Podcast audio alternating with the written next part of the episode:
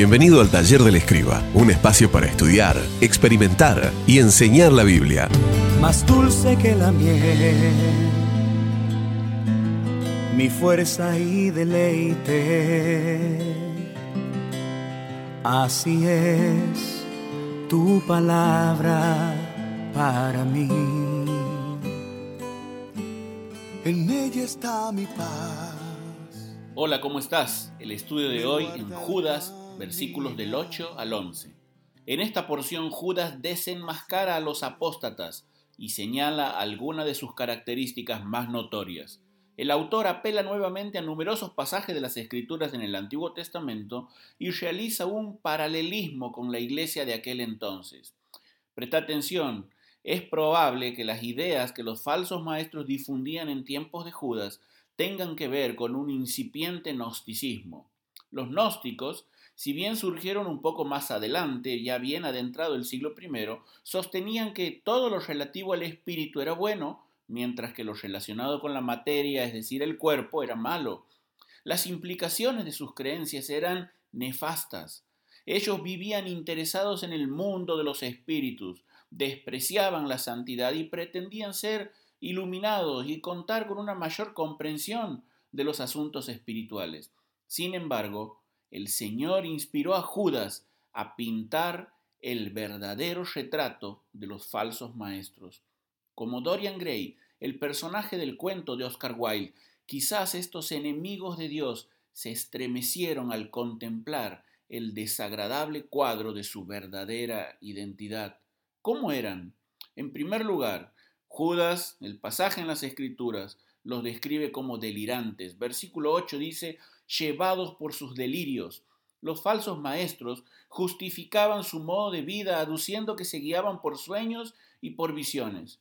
Ahora bien, debemos ser enfáticos en esto. Presta mucha atención, porque hay muchos pseudoevangélicos que han caído en un error similar, sosteniendo que Dios todavía se revela y habla por medio de sueños y de visiones, y justifican de esta forma prácticas y doctrinas antibíblicas e inclusive delitos y crímenes. Cuidado, nosotros tenemos también la palabra profética más segura, pues nunca la profecía fue traída por voluntad humana, enseña el apóstol Pedro. Todo debe ser probado a la luz de la palabra de Dios.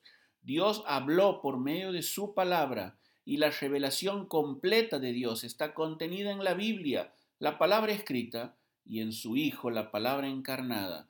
Si un ángel del cielo, dice Pablo, les anuncia otro evangelio, sea maldito. Ahora bien, ¿cuáles eran las prácticas de estos delirantes falsos maestros? Judas continúa la idea de los versículos 5 al 7 y en primer lugar señala su inmoralidad. Contaminan el cuerpo, como los habitantes de Sodoma y Gomorra.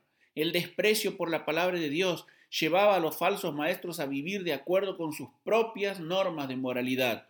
Judas los consideraba pervertidos, esto es lo que significa que mancillan o contaminan. Pero en segundo lugar, destaca su insubordinación, porque dice el texto, desprecian la autoridad, al igual que los ángeles rebeldes. Una marca de los falsos maestros consiste en cuestionar la autoridad puesta por Dios. Y presta atención, quien se opone a la autoridad, a lo establecido por Dios resiste, dice Romanos. Pero en tercer lugar, destaca también su irreverencia. Judas señala que estos maldicen a los seres celestiales, de la misma forma que los israelitas en el desierto injuriaron a Dios. Estos falsos maestros eran irreverentes con los seres espirituales. Pero en segundo lugar, al responder esta pregunta, ¿cómo eran? Vemos que eran desafiantes. Versículos 9 y 10. Dice el pasaje que ni siquiera el arcángel Miguel se atrevió a pronunciar contra él, es decir, contra Satanás, un juicio de maldición. Los falsos maestros se caracterizaban por su actitud rebelde e indómita. Judas evoca un pasaje del libro apócrifo de la ascensión de Moisés para ilustrar este distintivo de su carácter.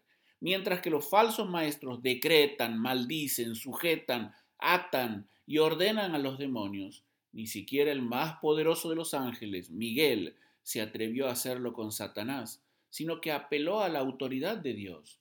¿A qué se debe esta actitud desafiante de los falsos maestros con los demonios y Satanás?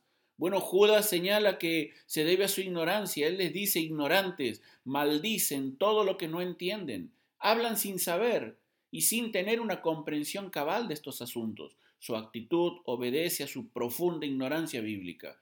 Pero en segundo lugar, irracionales, versículo 10, son como animales irracionales, dice Judas. Han dejado de lado el razonamiento. En lugar de reaccionar de forma inteligente, lo hacen como animales.